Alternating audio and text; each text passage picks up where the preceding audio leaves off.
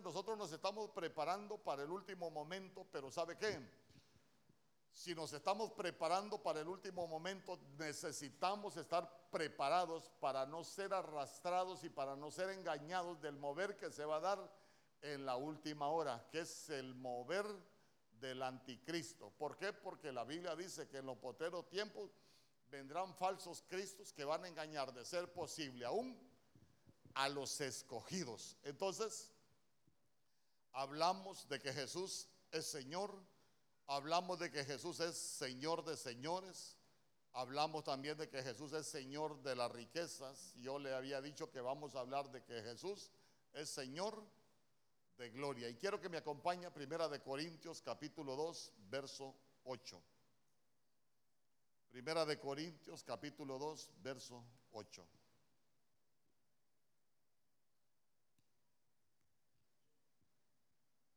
Aquí se lo voy a poner.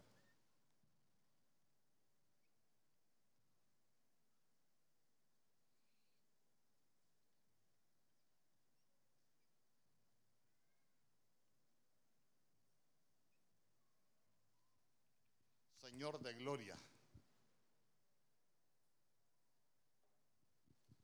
Mire,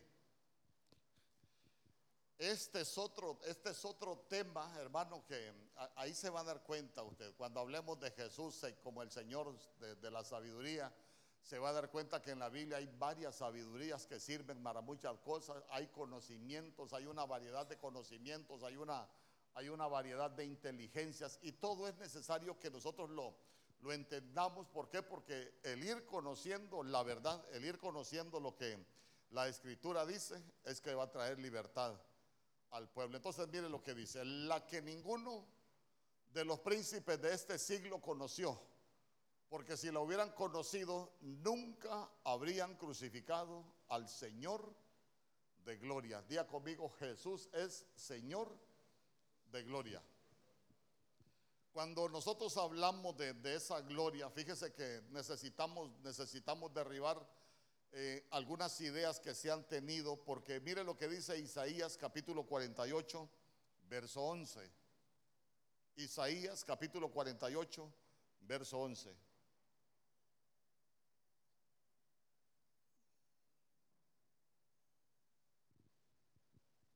Mire lo que dice. Ahí está hablando el Señor, dice, por amor mío, por amor mío, lo haré. Porque ¿cómo podría ser profanado mi nombre? Mi gloria pues no la daré a otro. Entonces algunos dicen, hay una versión que dice que Dios no comparte su gloria con, con nadie. La Biblia dice, ahí dice el Señor que Él su gloria no la va a dar a nadie, pero recuérdese que, recuérdese que nosotros tenemos un fiador de lo que aprendimos el domingo en la mañana, ¿se recuerda? Tenemos un fiador, nos encontró heridos ahí en el camino, nos recogió, nos curó, pero lo que faltaba de recuperarnos todavía nos llevó al mesón y pagó por anticipado. Entonces cuando nosotros vemos que Jesús es nuestro fiador del mejor pacto, es por mejores promesas, es por, por un evangelio de, hermano, no de maldición, sino que un evangelio de bendición, no por un evangelio coercitivo, sino por un evangelio de libertad, donde nosotros debemos de cuidar que la libertad de Dios no se nos convierta en libertinaje. Pero, pero mucha gente se estanque en esto de que el Señor dijo que Él no comparte su gloria con nadie. Cuando nosotros hablamos de esa gloria, es una, una gloria que se conoce como la gloria, la gloria Cabod y mire usted que esa, esa gloria acabó.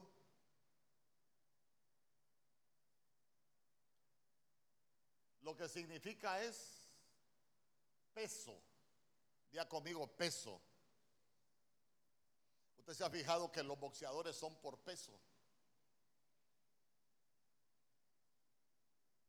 Imagínese usted siendo, usted no, tal vez el que está a la par suya, siendo peso pluma en el mundo espiritual, ¿a qué horas le va a ganar al hombre fuerte? Amén.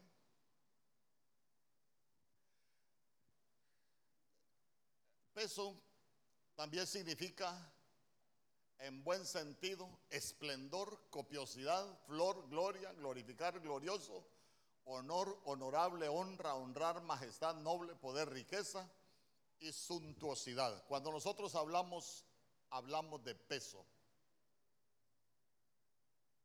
Cuando nosotros hablamos de peso.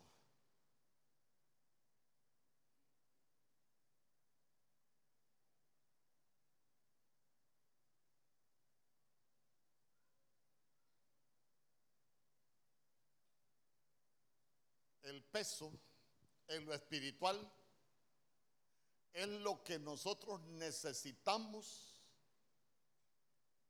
para equilibrarnos con una responsabilidad. Oiga bien, el peso es lo que eh, espiritualmente lo que, lo que nosotros necesitamos para equilibrarnos con una responsabilidad. Por ejemplo, se recuerda que a Nabucodonosor le dijeron, fuiste pesado y ¿qué le dijeron? Y fuiste hallado falto de peso. Como quien dice, te quedó grande la camisa. No, no tenías el peso. Es como, es como cuando, cuando, se lo voy a poner así en estas palabras, es como cuando nosotros en los ministerios de Benecer nombramos un maestro, por ejemplo, se nombra un maestro porque tal vez tenía sus cosas buenas, pero no evolucionó, entonces se va a dar cuenta que de pronto no siguió creciendo, entonces no alcanzó el peso espiritual para poder desarrollar la función de maestro. Entonces quiere decir que cuando lo pesaron, lo hallaron que le faltaba. Amén. Entonces, entonces mire, esa, esa gloria nos da ese peso esa gloria, hermano, nos da esa capacidad de, ante cualquier cosa, nosotros vamos a, poder responder. Pero mire que no solo, no solo significa peso, eh, bueno, también significa esplendor. Diga conmigo esplendor. Sabe que cuando hablamos de esplendor es como es como entrar en un apogeo es como ponerse de moda, no delante de los hombres, sino que en el mundo espiritual. Le voy a, explicar, le voy a ir poniendo algunos ejemplos, aunque no las termine, pero lo que le enseñe, se lo quiero enseñar bien. Por ejemplo, ese esplendor. José venía de estar en la cárcel, pero el que estaba preso, cuando llegó el copero y el panadero les interpretó los sueños, como era correcto, tenía peso Amén. El peso espiritual. Pero usted se va a dar cuenta que cuando Faraón tiene sus sueños, llega José, se los interpreta y José le dio recomendaciones a Faraón y le dijo, mire, lo que tiene que hacer es nombrar a alguien que se encargue de, administrar la buena cosecha que va a haber en estos siete años. ¿Y qué dijo Faraón? aquel que tiene el esplendor y el se lo voy a parafrasear, aquel que tiene el peso y el esplendor para hacer eso, eres tú. Y por eso lo nombraron. Mire, nosotros necesitamos ese esplendor para que cuando allá afuera necesiten a alguien, nosotros tengamos el peso para poder alcanzarlo. Cuando hay algo que conquistar afuera, nosotros tengamos ese peso y, tengamos ese apogeo en el cielo para que a nosotros nos puedan escoger. ¿Cuántos dicen amén? Pero también significa Copiosidad, día conmigo copiosidad. Copiosidad es abundancia de algo. Abundancia de algo.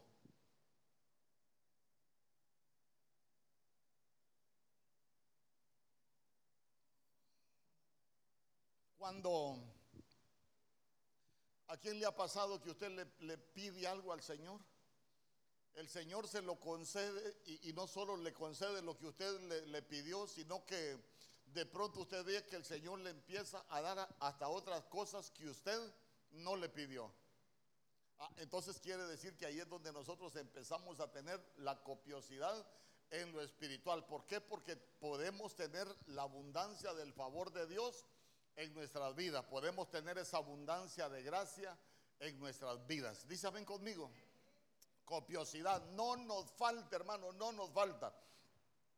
Algunos tienen copiosidad de clavos, hermano. Salen de un clavo y a veces ni han salido cuando ya les viene otro. También tienen copiosidad, pero es falta de gloria. Porque la gloria acabó es para la bendición. Amén. Y esa es la, gloria del Señor. Entonces, entonces, mire qué bonito. ¿Por qué? También viene, también esa gloria también significa honra. Y honra es buena opinión y fama.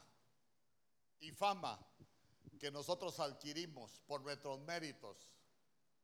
Honra, oiga bien, honra es la buena opinión y fama que nosotros adquirimos por nuestros méritos. Ay, hermano, a veces tenemos una fama que, que Dios nos guarde. Uy, esa hermana. Uy, ese hermano. Solo renegando. Uh, usted le pregunta a alguien, viera las cosas que dice ese hermano. Ay, Dios santo, no, de esa fama ya no, hermano. ¿Sabe qué? Que nosotros llegamos, lleguemos a tener esa honra. ¿Sabe por qué? Porque cuando tenemos esa honra, la gente nos va a buscar porque tenemos buen consejo. ¿Sabe que esa honra es cuando, cuando usted se vuelve, se vuelve útil en el, reino? ¿Por qué? Porque usted tiene algo, tiene algo que le va a servir de honra delante del Señor. ¿Por qué? Porque usted tiene méritos en, en lo espiritual para poderlo lograr. Eso es gloria. Pero aparte de honra, también significa suntuosidad. Ahí está, mire, me voy a ir un poco más abajo, suntuosidad. Ahí, suntuosidad. Algo suntuoso dice que es magnífico en su gasto y en su porte.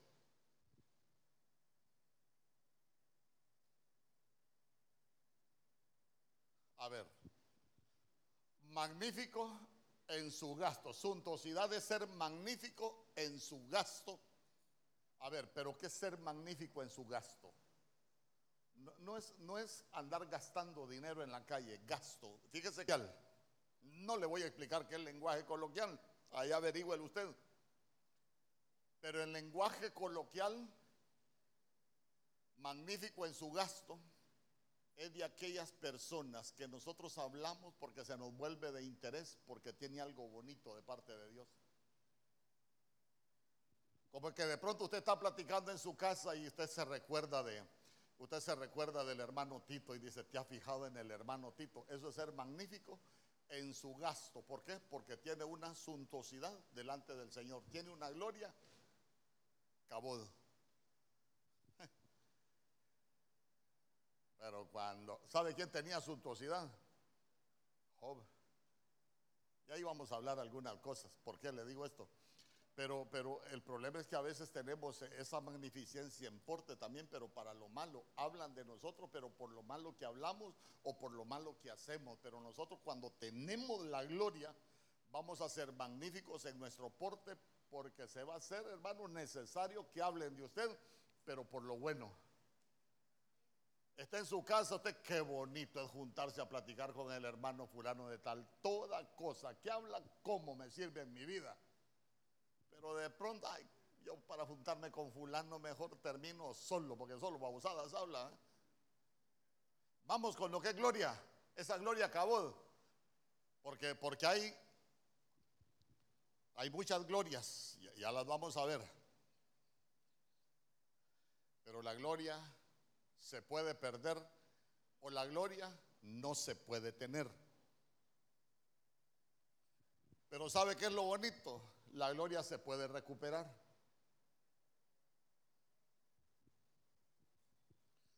Primera de Samuel capítulo 4 verso 20.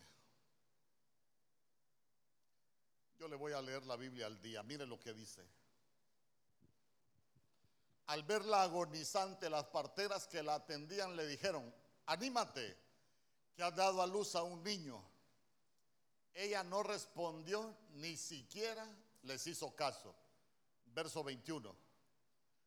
Pero por causa de la captura del arca de Dios y por la muerte de su suegro y de su esposo, le puso al niño el nombre de Icabod, para indicar que la gloria de Israel había sido desterrada. Día conmigo, la gloria de Israel había sido desterrada. A ver,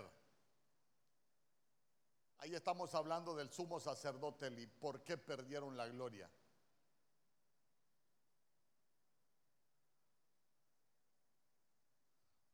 Fue desterrada la gloria, perdieron la gloria. Mire qué terrible.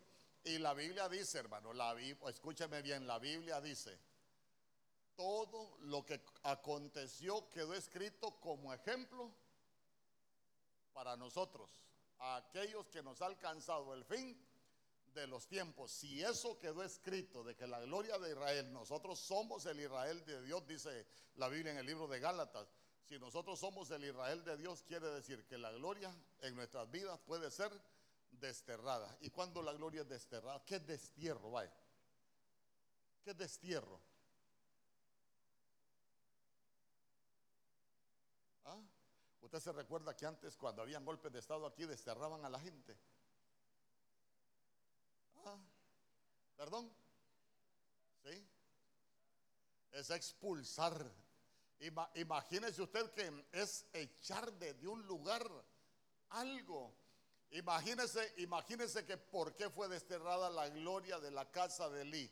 Hermano, porque, porque Elí dice que estaba en las puertas del tabernáculo. Quiere decir que sentarse a la puerta, es ir de Bernabé, no fuera, solo a los servidores. ¿Por qué? Porque aquí adentro es el lugar de la comunión, allá afuera están los servidores, y el que platica, mejor que platique en su casa.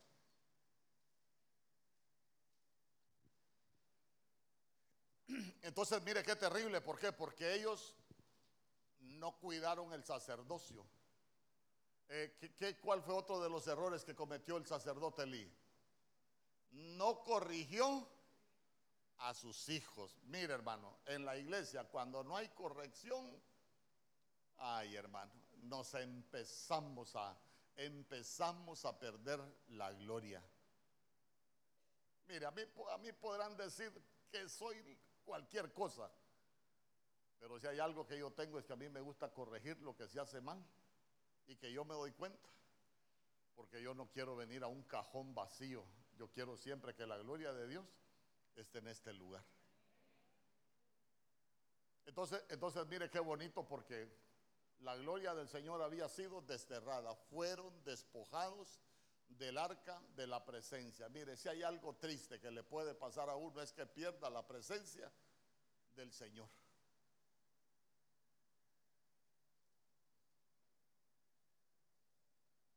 ¿Por qué? Porque perdemos la conexión con el cielo. Ya conmigo, la gloria puede ser desterrada. Pero no solo eso. Usted sabe que Icabod y es un prefijo Icabod es gloria, es sin gloria. Romanos capítulo 3, verso 23. Mire lo que dice. Por cuanto todos pecaron y están destituidos de la gloria de Dios. ¿Y qué es estar destituido? Imagínese usted, véalo, véalo en el mundo natural.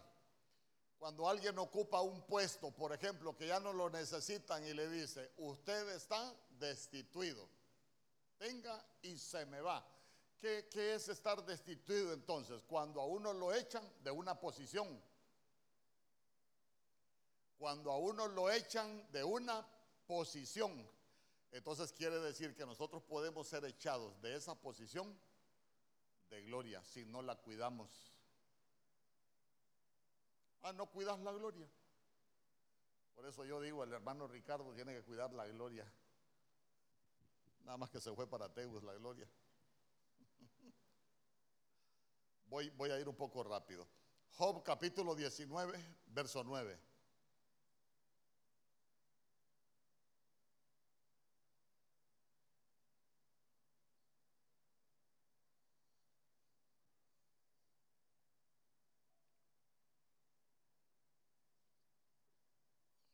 Vaya tomando nota. La gloria se puede ser desterrada, se puede ser destituido.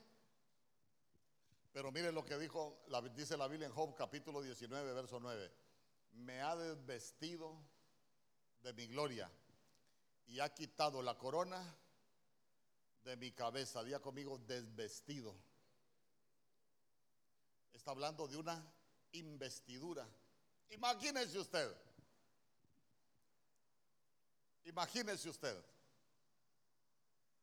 Usted ve en su carro y es medio, medio, medio tremendo para manejar. Y lo para un policía de tránsito, así de esos, de esos que así que, que ni dientes tiene. Y que le dije a usted, le voy a hacer un esqueleto. No se le pone al brinco porque usted es oveja, usted es obediente y es tranquilo. Pero, pero suponiendo, ¿por qué alguien no se pone a, a pelear con él? Por el uniforme. Pero yo le aseguro que usted en el mundo, si lo hubiera encontrado en la calle sin ser cristiano, le hubiera hecho una trompeada, le hubiera pegado. ¿Por qué? Por el uniforme. Amén. Entonces veámoslo en lo espiritual. Ya nosotros aprendimos lo que es, tener esa gloria. Ajá. ¿Y, y qué representa ser desvestido? ¿Ah? Hermano, perdemos la autoridad en el mundo espiritual nos quedamos sin autoridad. ¿Por qué? Porque usted se, mire, puede encontrarse el mismo soldado, si el mismo policía, si usted lo encuentra sin uniforme y le hace parada, usted no se para porque no tiene uniforme, no tiene los vestidos. Lo mismo sucede en el mundo espiritual.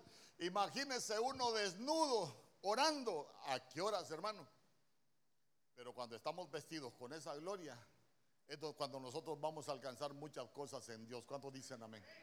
E, entonces, entonces es importante que nosotros entendamos esto porque mire, hay cosas que nosotros podemos, tenemos que cuidar en el mundo espiritual.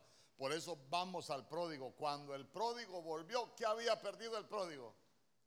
Los vestidos. Por eso mire, el pródigo solo volvió y pronto traigan los, eh, los vestidos, los mejores vestidos y vístanlo. Y uno dice, ¿por qué, ¿por qué los vestidos primero? ¿Por qué no el calzado? ¿Por qué no el anillo, que es la autoridad en el reino? ¿Por qué los vestidos? Porque los vestidos a nosotros nos dan autoridad.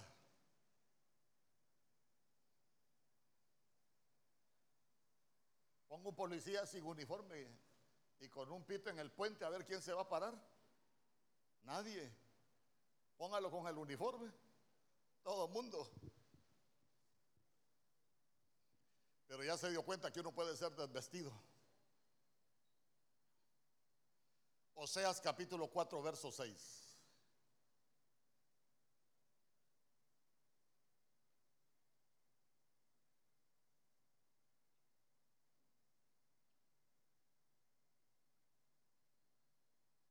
Mire lo que dice. Mi pueblo es destruido porque carece de conocimiento, porque tú has rechazado el conocimiento. Porque tú has rechazado el conocimiento, yo te echaré del sacerdocio. Y porque te has olvidado de la ley de tu Dios, yo también me olvidaré de tus hijos. Verso 7. Pecaron contra mí, por tanto yo cambiaré su gloria en afrenta. ¿Por qué se cambia la gloria en afrenta?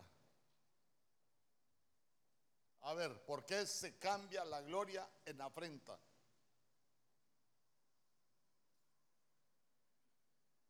¿Mm? Mire, hoy, hoy, es un martes de doctrina, yo le pregunto, yo le, me voy a conseguir una, una silla, ya la tengo ahí, solo la voy a arreglar, aquí me voy a sentar y le voy a preguntar hasta que me conteste pero voy a estar cómodo yo. ¿Por qué se cambia la gloria en afrenta? ¿Qué es afrenta? Es cuando se vuelve vergüenza para uno, cuando se vuelve algo en oposición a uno. Ya se dio cuenta que el Señor dijo, se va a olvidar hasta de los hijos. Hermano, uno se queda sin sacerdocio. Y quedarse sin sacerdocio, eso usted puede quedar con la lengua seca orando y no va, no va a mover nada en el mundo espiritual. ¿Por qué cambia la gloria del Señor en afrenta? Léalo, ahí está. ¿Ah? ¿Ah? No, pero ahí dice, ahí dice. Mire, ve, lea bien, lea hasta los signos. Porque, porque cuando más se acrecentaron, ¿y qué es acrecentarse? Creerse la mamá de los pollitos uno. Hermano, ¿y por qué está bendecido? Rodillola, hermano, pura rodilla. Ay, hermano, si no es la misericordia del Señor, no se mueve nada. Hermano, ¿y usted por qué? ¿Y usted por qué tiene ese don? No es, el don que estar sentado en la paz suya, no un don de parte de Dios. Es que ayuné, es que ayuné 30 días para que el Señor me concediera el don. No, si la Biblia dice que los dones del Señor los reparte como a Él le da la gana, no es porque usted ayune. Pero la gente a veces se cree, se cree que las cosas en el mundo espiritual eh, suceden por lo que uno es. No, las cosas suceden por el Dios que tenemos. Cuando dicen amén. Entonces, eh, acrecentarse es cuando uno, uno se cree grandecito. Hermano, qué bonita está la congregación. es porque yo me las puedo. Ay, hermano. Mm, me las puedo, así que lo van a sonar a uno. No. Siempre la gloria y la honra es para el Señor ya se dio cuenta que acrecentarse es que uno se cree en esto. Y le repito, las cosas no suceden por uno, suceden por el Dios que tenemos. Y mire qué terrible. Por cuanto más se acrecentaron, más pecaron. Fíjese que yo le digo a mi esposa, qué terrible los maestros de internet, hermano. Aparece un hombre que, que, que, que bueno, nosotros Estamos en contra de muchas cosas, por no se lo voy a decir de qué para que no piense mal. Pero aparece un hombre dando una enseñanza, dice, los cristianos hay cosas que las decimos mal. Por ejemplo, si usted dice, si Dios quiere, usted está en contra de la Biblia. Usted tiene que decir, yo voy a hacer tal cosa por la fuerza que Dios, fuerza que Dios nos ha dado. Los cuelgo. Se recuerda que la, Biblia en el libro de Santiago dice, no digas, mañana iré a tal lugar, comercializaré y volveré. Más bien di, mañana iré, comercializaré y volveré si Dios quiere. A veces uno se acrecenta y es cuando le empiezan a suceder cosas. Fíjese que yo fui una vez a, fui una, vez a una reunión de pastores allá en, en Nibiru, en el planeta Nibiru. Y se me acercó uno y me dijo, vos sos el pastor de Benecer. A mucha honra le dije yo. Me imagino que vos sos, me imagino que vos sos de los pastores de Benecer, que cuando tienen una petición van o que cuando están orando por el pueblo o tienen un problema, van, se arrodillan delante del Señor, lloran, lloran, dice, y le suplican al Señor por la necesidad. En cambio yo no me dijo. Cuando yo voy delante del Señor, yo le digo, ay, vos Dios, ¿y dónde te metes? No es el problema que tengo. ¿Sabe qué le dije yo? Para tener esa madurez que usted tiene, mejor sigo hincado y sigo llorando, le dije. Pero la gente es terrible, hermano. Y digo yo, qué gloria la que tendrán, hermano. Por eso le suceden unas cosas a veces que, que ni ellos mismos se las aguantan, hermano. Diga conmigo, la gloria se puede cambiar en afrenta. Pero la afrenta, el Señor sí la puede cambiar en gloria. Amén. ¿Acaso no se recuerda de la mujer adúltera, cómo llegó delante del Señor? ¿Acaso no se recuerda cuando aquella mujer llegó con el frasco de perfume a la casa de Simón el fariseo? Cuando se postró delante del Señor que Simón dijo, si éste supiera quién es esta mujer que lo está tocando, que es una ramera, y nuestro Señor Jesús, ¿sabes qué Simón? De esta mujer se va a hablar donde se predique el Evangelio. Cambió su afrenta en gloria. Pero ya se dio cuenta que cuando uno se las cree, le pueden cambiar la gloria en afrenta. Mejor siempre tranquilos para que el Señor cambie nuestra afrenta en gloria. ¿Cuántos dicen amén? Entonces recuérdese, estamos hablando del cabod que el Señor dijo, yo no comparto mi cabod con nadie. Yo de mi cabod eh, no le doy a nadie, pero miren lo que dice. Como hablamos de nuestro Señor Jesús, Juan capítulo 17, verso 22. Yo le voy a leer una Biblia del hebreo, la Brit Hadasha.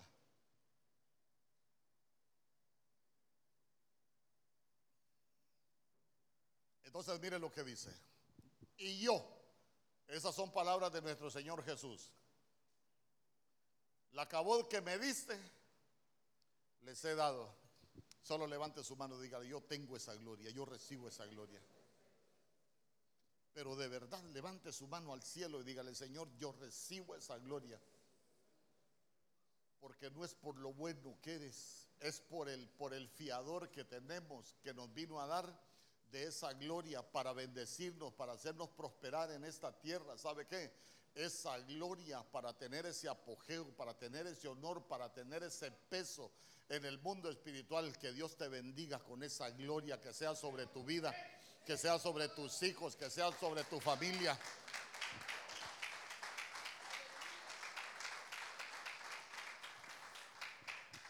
Para una cosa. Ay, hermano. Entonces, eh, hermano, ¿y cuántos? Hay nada, dije yo. Este, gloria es lo que menos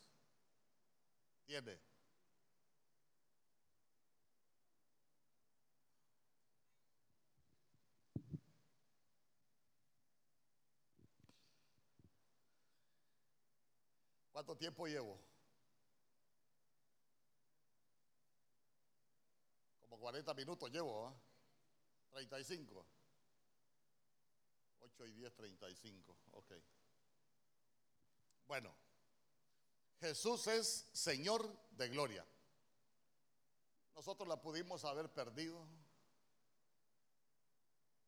nos pudieron haber destituido, aún a nuestros ancestros, pero nosotros somos la generación que vamos a ver su gloria y vamos a recuperar esa gloria.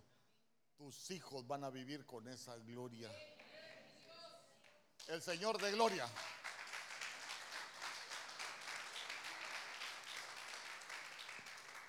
Entonces, mire, miremos, miremos las, glorias que hay en la Biblia. Hay una gloria, H1935. Aquí le voy a poner, mire, estos son los números del diccionario.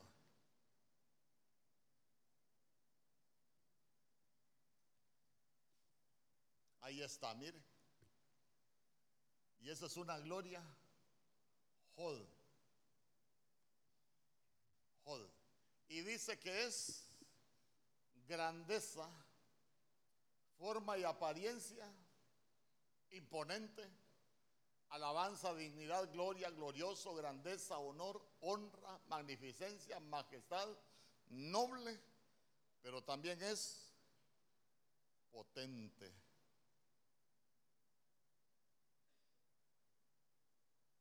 Entonces, mire.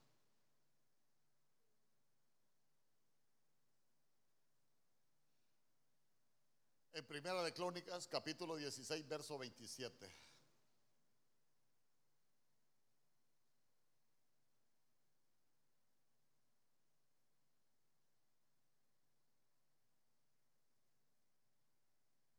Mire, mire qué bonito cuando tenemos esa gloria. A ver, dice gloria y majestad están delante de Él.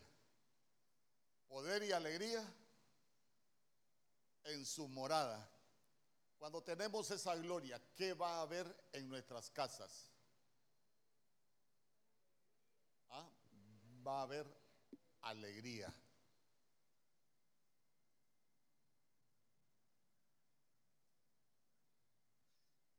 Mire, la hermana Claudia ya y también va a haber poder.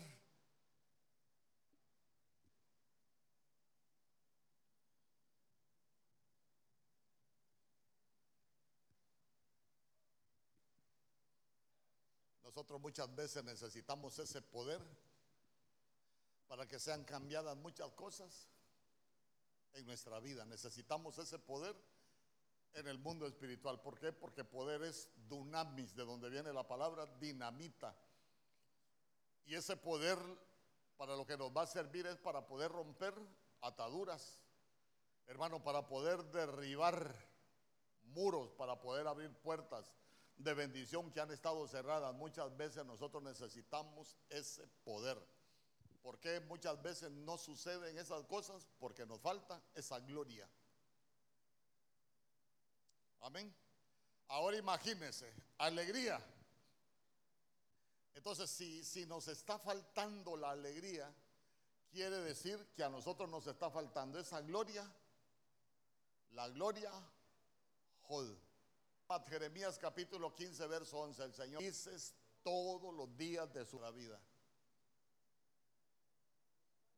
Por eso es que el Señor nos lleva de gloria en gloria.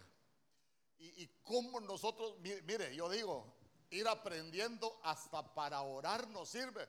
Porque, ¿qué dijo el Señor? Ustedes no saben cómo orar, ustedes no saben ni qué pedir. Pero qué bonito es que cuando a nosotros nos falta la alegría en nuestra casa, Señor, yo sé que hay una gloria que tú das para tener alegría en mi casa. Yo te pido que me des de esa gloria para vivir contento, para disfrutarme los días que tú me vas a dar en esta tierra. ¿Cuántos dicen amén? Porque es una gloria. Y la Biblia dice, la gloria postrera de esta casa será mayor que la primera. Es que pudiste haber venido sin gloria, pero de aquí, aquí nosotros venimos a recuperar la gloria. ¿Cuántos dicen amén? Sí, hermano, y nosotros necesitamos. Usted se va a dar cuenta que hay muchas cosas que a veces necesitamos en, lo espiritual. Ya, se ya le dije también que esa, esa palabra gloria también significa alabanza. Mire lo que dice. Proverbios capítulo 31, verso 31.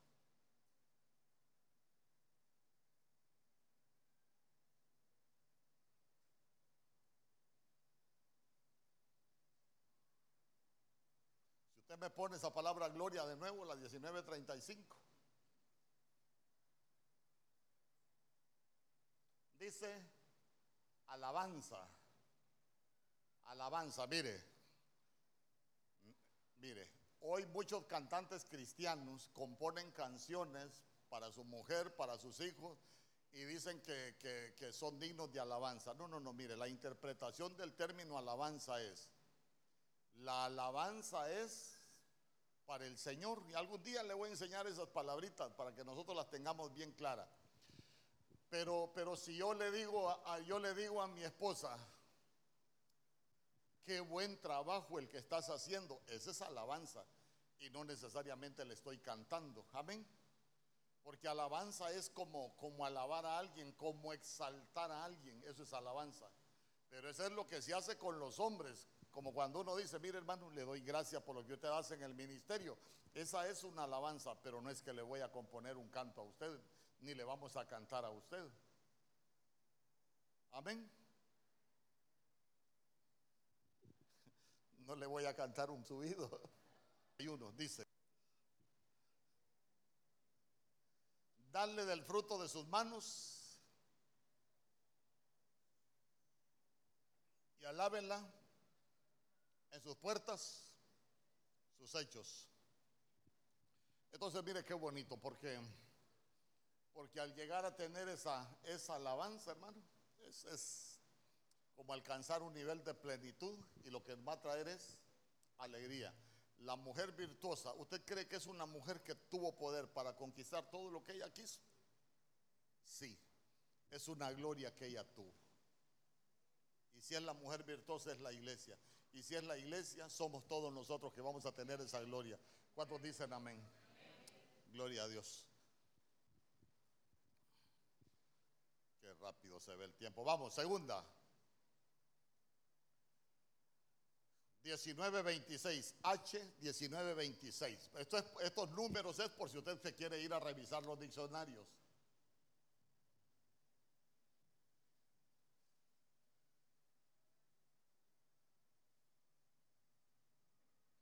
Esta es la gloria Hagar.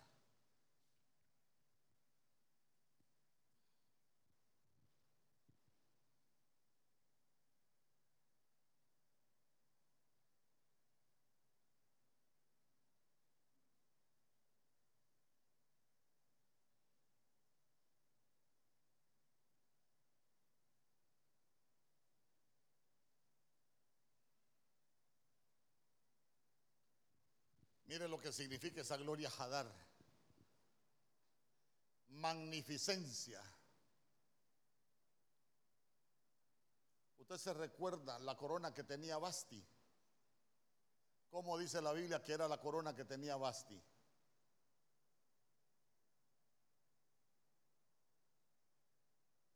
Aló.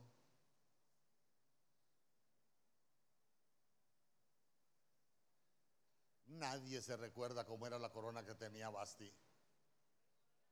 Regia. Regia. Ella tenía magnificencia. Pero mire qué terrible. Pero mire qué terrible. Es que, es que son glorias que el Señor nos va a dar. Pero que uno debe de tener cuidado como hace con esas glorias. ¿Por qué? Porque la reina Basti cuando la mandó a llamar el rey, dijo, no, sí, yo también voy a hacer mi fiesta. Uno debe de tener cuidado. ¿Por qué? Porque la magnificencia lo puede llevar a uno a volverse desobediente. Hermano, ¿y usted por qué no hace tal cosa? El diácono no tiene la estatura que yo tengo para que me mande.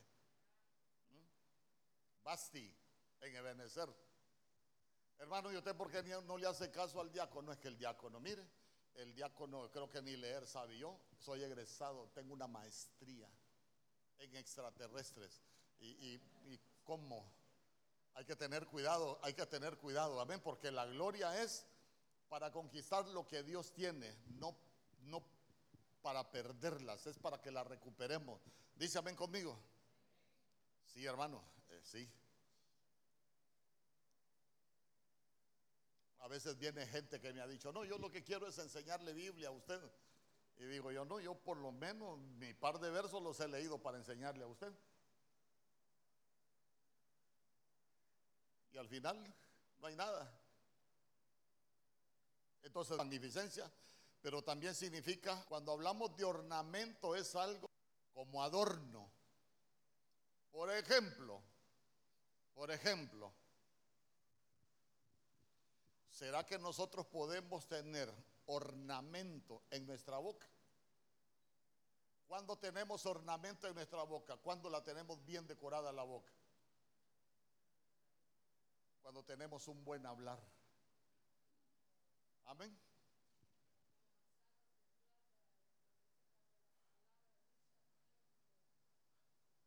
Porque alguno dice que es como anillo el hocico de un cerdo. ¿Se recuerda? Hermano, terrible. Pero que nosotros, mire, nosotros podemos tener ese ornamento, ornamento en nuestra manera de actuar, en nuestra manera de comportarnos, en nuestra manera de hablar. ¿Cuántos dicen amén? Y esa es una, esa es una gloria, esa es una gloria. ¿Sabe por qué? Porque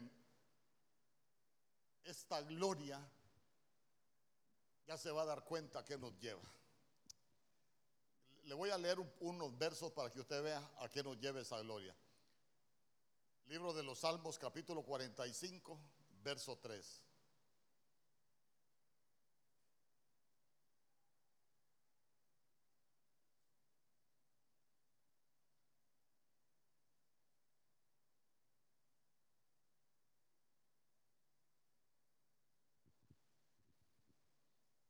Ciñe tu espada sobre el muslo, oh valiente. ¿Con qué? Con tu gloria y con tu majestad. Verso 4. En tu gloria sé prosperado. Entonces, ¿para qué nos sirve esa gloria? Para ser prosperados.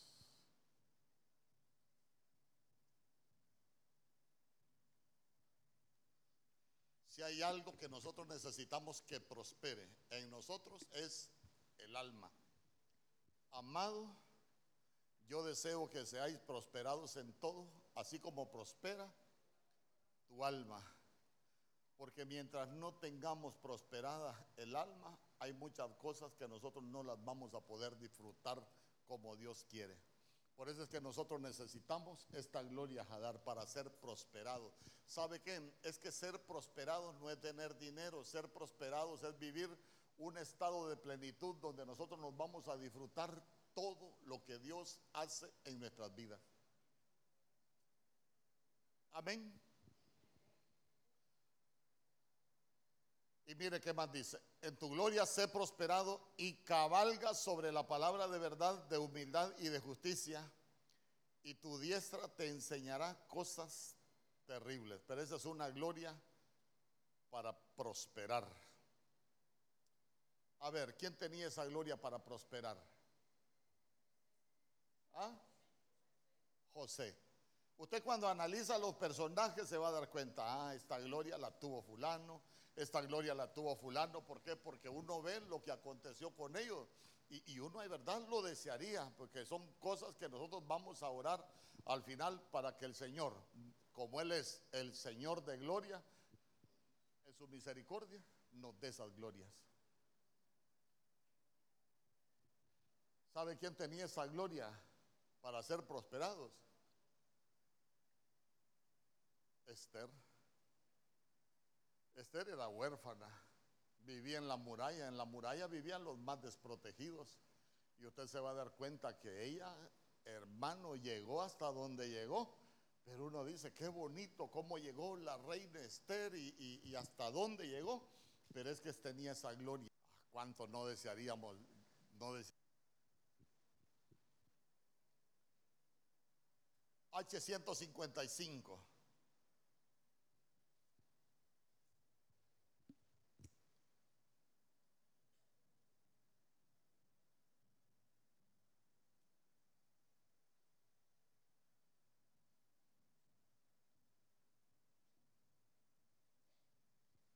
Gloria Aderet. Mire qué bonito, dice algo amplio, algo amplio.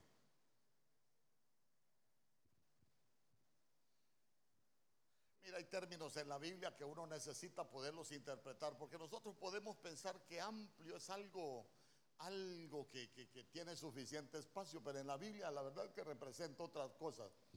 ¿Por qué? Porque ahí hay un ejemplo algo amplio, como una vid grande, como un vestido, como un vestido amplio. Entonces está hablando de algo bueno, algo amplio, está hablando de algo hermoso, está hablando de algo que es de mucha bendición para uno. Por ejemplo, cuando hablaba de Canaán, Canaán era la, la tierra amplia y espaciosa a la cual el Señor los llevaba. Entonces, para que mire usted que no es lo mismo amplio que espacioso, son dos cosas diferentes.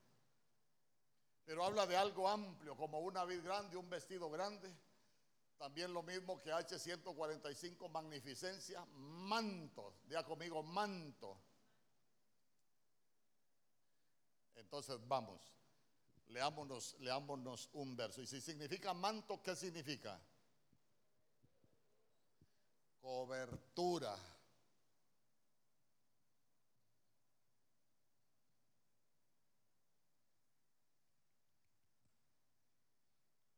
La Biblia dice que sobre toda gloria siempre habrá una gloria mayor. Sobre toda cobertura siempre habrá una cobertura mayor. Lo mejor que nos puede acontecer a nosotros es que estemos bajo la cobertura del Señor.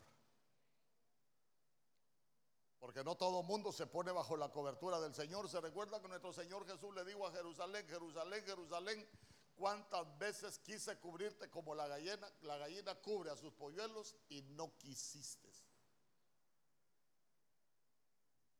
Entonces vamos.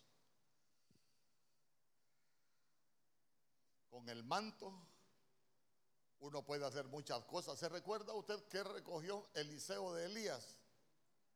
¿Qué querés que te deje? El manto. ¿Qué quería tocar la mujer del flujo de sangre de nuestro Señor Jesús? El manto, el manto.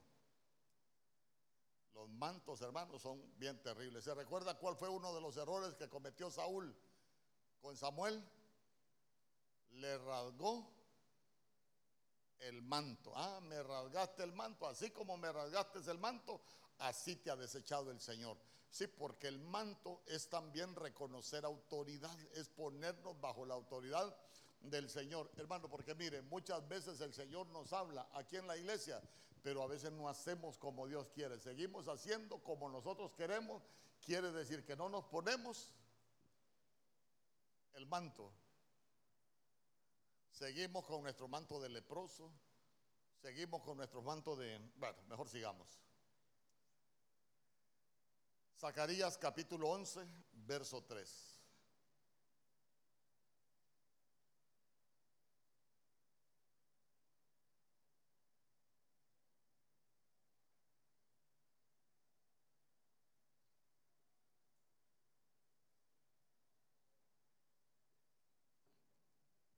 Si tiene alguna pregunta, escucha. Lloran porque han apertura. Escucha el rugido de los leones. Rugen porque la selva cerca del río Jordán ha sido arruinada. Entonces, entonces mire qué terrible. ¿Por qué lloran? Porque habían perdido la cobertura.